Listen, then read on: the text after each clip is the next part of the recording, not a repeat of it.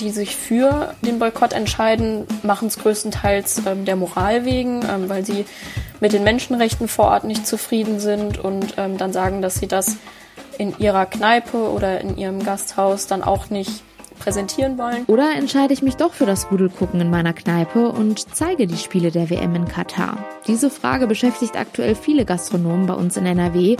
Über ihren Umgang mit der umstrittenen Fußball-WM sprechen wir gleich. Rheinische Post Aufwacher. News aus NRW und dem Rest der Welt. mit Joel Marchese. Schön, dass ihr dabei seid. Und wir sprechen gleich außerdem noch darüber, wie ihr euer Auto fit für den Winter macht. Zuerst starten wir jetzt aber mit den aktuellen Meldungen aus der Landeshauptstadt und die gibt es jetzt wie immer von Antenne Düsseldorf. Vielen Dank, Julia, und einen schönen guten Morgen aus der Antenne Düsseldorf Redaktion hier in der Innenstadt. Ich bin Philipp Klees und das sind einige unserer Düsseldorf-Themen an diesem Dienstag. Hier in Düsseldorf wird es keine zentral gelegene neue Gesamtschule geben. Diese Nachricht überbringt Schuldezernent Hinsche heute Nachmittag den Fachpolitikern im Rathaus. Die Verwaltung hatte geprüft, ob sich eine neue Gesamtschule einrichten lässt. Sie findet aber keinen Standort. Die Hintergründe von Dennis Lieske für Antenne Düsseldorf. Seit Jahren schon ist die Nachfrage nach Gesamtschulplätzen höher als das Angebot. Jährlich müssen etwa 200 Schülerinnen und Schüler abgelehnt werden. Im Auftrag der Ratsmehrheit hatte die Verwaltung mehrere Schulstandorte untersucht. Keiner eignet sich dazu, eine neue Gesamtschule aufzunehmen. Weil aber in den kommenden Jahren eine Gesamtschule in Oberbilk erweitert und in Herd und Kaiserswerth neue gebaut werden, steigt das jährliche Angebot um 270 Plätze, was den Bedarf decken würde. Düsseldorf unterstützt weiterhin die Menschen in der neuen Partnerstadt Tschernowitz. Die Stadt im Westen der Ukraine musste seit Beginn des russischen Angriffs Zehntausende Geflüchtete aufnehmen. Ein Großteil davon sind Kinder. Im zuständigen Ausschuss gibt die Verwaltung heute einen Überblick über die bisherigen Hilfen. Kurz nach Kriegsbeginn leistete Düsseldorf vor allem humanitäre Hilfe in Form von Lebensmittellieferungen und dem Versand von Hygieneartikeln. Unternehmen aus unserer Stadt brachten dann im Sommer noch einmal 85 Tonnen Hilfsgüter nach Tschernowitz und die Caritas 10.000 Lebensmittel Hilfspakete für Bedürftige. Vor wenigen Wochen hat der Stadtentwässerungsbetrieb Kollegen aus der ukrainischen Partnerstadt auf dem Betriebshof an einem Kanalwagen geschult. Insgesamt vier Fahrzeuge wurden der Stadt Czernowitz geschenkt. Ende des Jahres soll sich dann ein Transport mit Schulmöbeln, Tablets und Spielgeräten auf den Weg machen.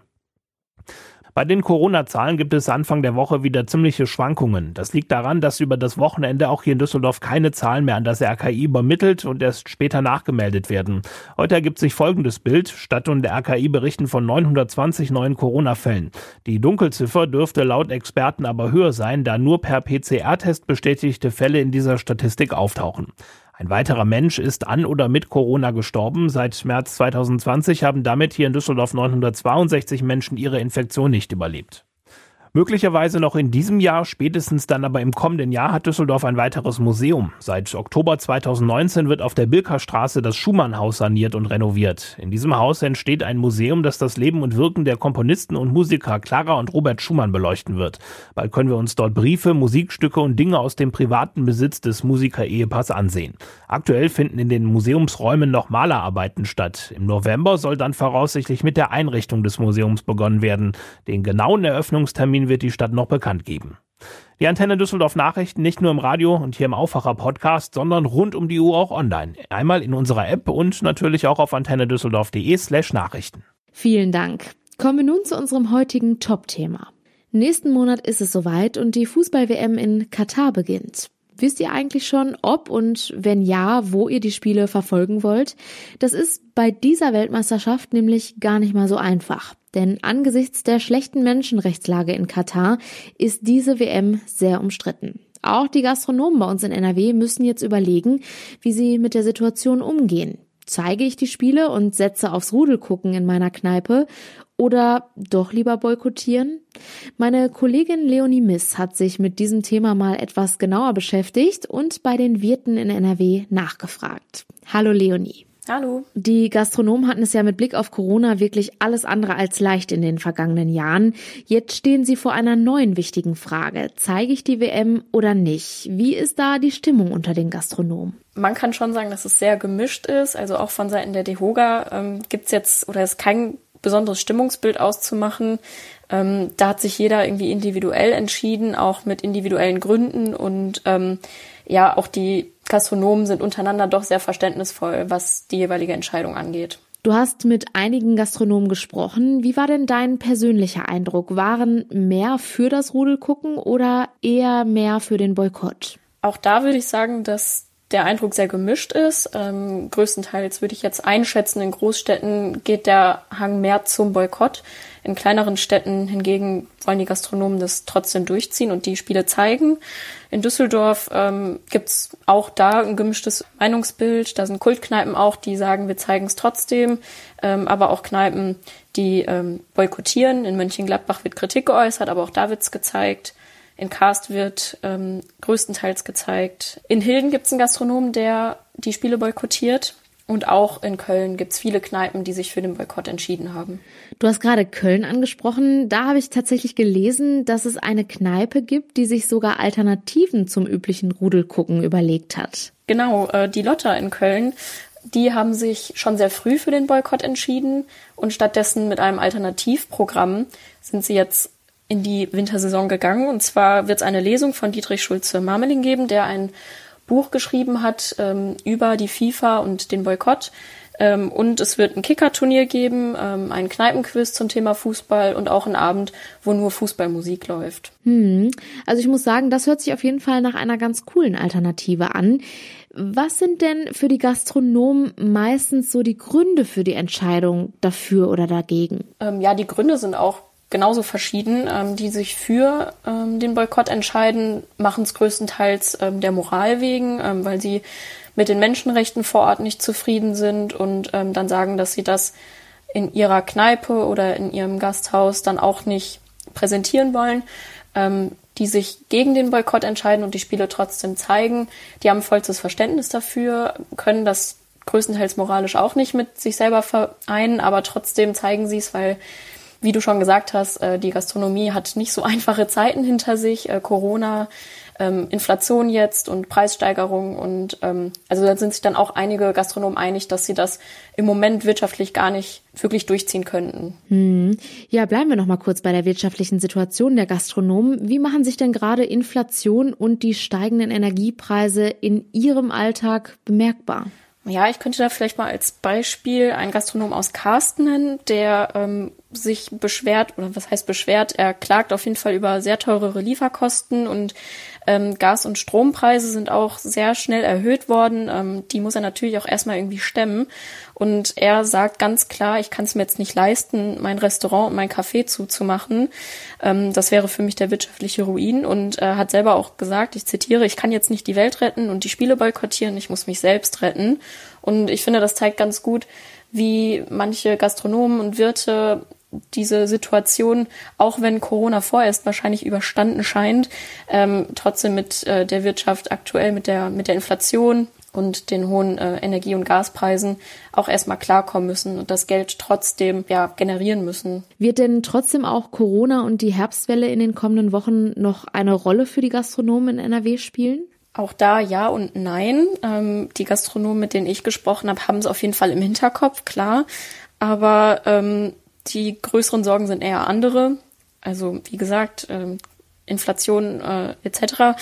Ähm, Thorsten Hellwig von der DEHOGA NRW, ähm, auch er sagt, dass Corona aktuell keine große Bedrohung darstellt. Sie haben ziemlich viel gelernt aus den letzten Jahren und ähm, daher gute Hygienestandards in den Kneipen und äh, in den Gaststätten.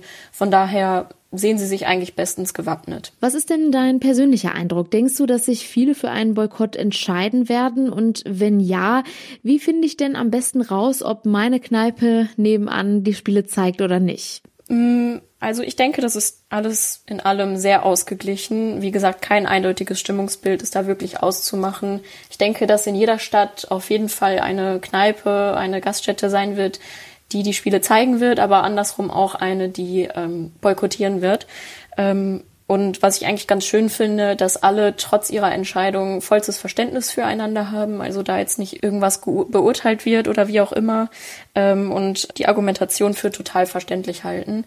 Ähm, falls man jetzt nicht weiß, meine Gaststätte, ob sie jetzt die Spiele zeigt oder nicht, ähm, kann man das ja trotzdem auf Facebook jeweils nachschauen äh, oder auch anrufen. Ich denke mal, da sollte man erfolgreich werden. Leonie Miss, vielen Dank für den Tipp und die Infos. Gerne.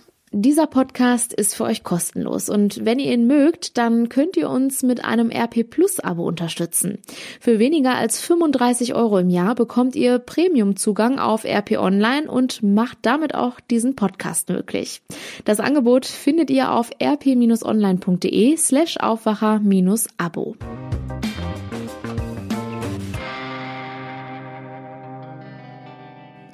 Die Tage werden kürzer und nasser und der Weg zur Arbeit entsprechend dunkler und ein bisschen gefährlicher.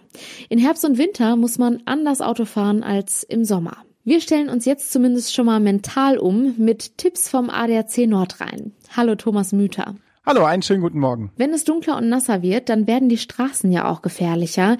Was sollte man als Autofahrer beachten? Ja, absolut. Jetzt im Herbst, ähm, da werden wir immer wieder auch heftigen Regen ähm, erwarten müssen. Wir haben rutschige Blätter auf den Straßen, die Sonne steht tief oder Nebel kommt dazu. Und ähm, diese insgesamt schlechteren Straßen- und Wetterverhältnisse und auch ein jetzt, ja, man kann sagen, saisonbedingt höheres Verkehrsaufkommen, das sorgt für ein erhöhtes Unfallrisiko und ähm, deshalb sollte man vor allen Dingen seine Fahrweise auch in den kommenden Wochen jetzt an die veränderten Bedingungen anpassen heißt ganz konkret, es gibt eigentlich drei goldene Regeln für den Herbst und die lauten erstens Abstand halten, zweitens Geschwindigkeit reduzieren und drittens dann auch das Licht einschalten. Und vielleicht ein Tipp noch für den richtigen Sicherheitsabstand. Da gibt es die sogenannte Zwei-Sekunden-Regel. Funktioniert so, dass man sich ähm, am Fahrbahnrand einen markanten Punkt aussucht.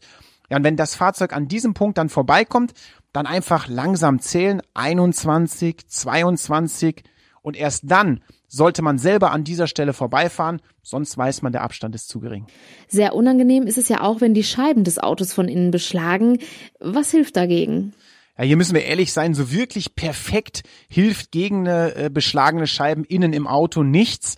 Ähm, was man trotzdem ganz gut machen kann, ist mit einem sauberen Geschirrtrockentuch oder einem Mikrofasertuch äh, von innen die Scheibe dann abwischen, trockenwischen ein absolutes No-Go hingegen ist, ähm, vielleicht kennt man es auch oder müssen alle ehrlich sein, haben es auch schon mal gemacht, ähm, dann mit dem ähm, Ärmel des Pullovers oder mit der Hand einfach mal eben schnell drüber zu gehen und zu versuchen, das Kondenswasser wegzuwischen. Das verschlechtert eigentlich nur die Situation. Man hat Schlieren drauf, ähm, Schmutz und sieht eigentlich noch weniger. Also auf gar keinen Fall irgendwie mit dem Pulli das Ganze wegwischen. Man kann durchaus auch die Klimaanlage mal ähm, bisschen auf die Windschutzscheibe einstellen ähm, die Fahrzeuge, die eine beheizte Frontscheibe haben, da geht das alles natürlich ein bisschen schneller mit den freien Scheiben. Und ansonsten gilt gerade in Richtung Winter, wenn es ja auch mal sein kann, dass die Scheibe von innen dann friert, ähm, dann muss man erstmal freikratzen. Also nicht losfahren, sondern entweder gar, ne, anhalten oder eben, wenn es ganz früh am Morgen ist, dann wirklich freikratzen. Man braucht freie Sicht, also das berühmte Kuckloch. Ich mache nur so ein kleines Löchlein und dann fahre ich los und hänge sozusagen ganz nah an der Scheibe. Das sollte man wirklich äh, lassen. Ist nicht erlaubt und vor allen Dingen für alle anderen auch sehr gefährlich. Und was tun, wenn die Türen einfrieren? Wie kann man vorbeugen? Ja, man kann hier die Türdichtungen entsprechend einfetten. Ähm, da gibt's verschiedene Möglichkeiten, so ähm, dass hier eben die Türen nicht so einfach zufrieren.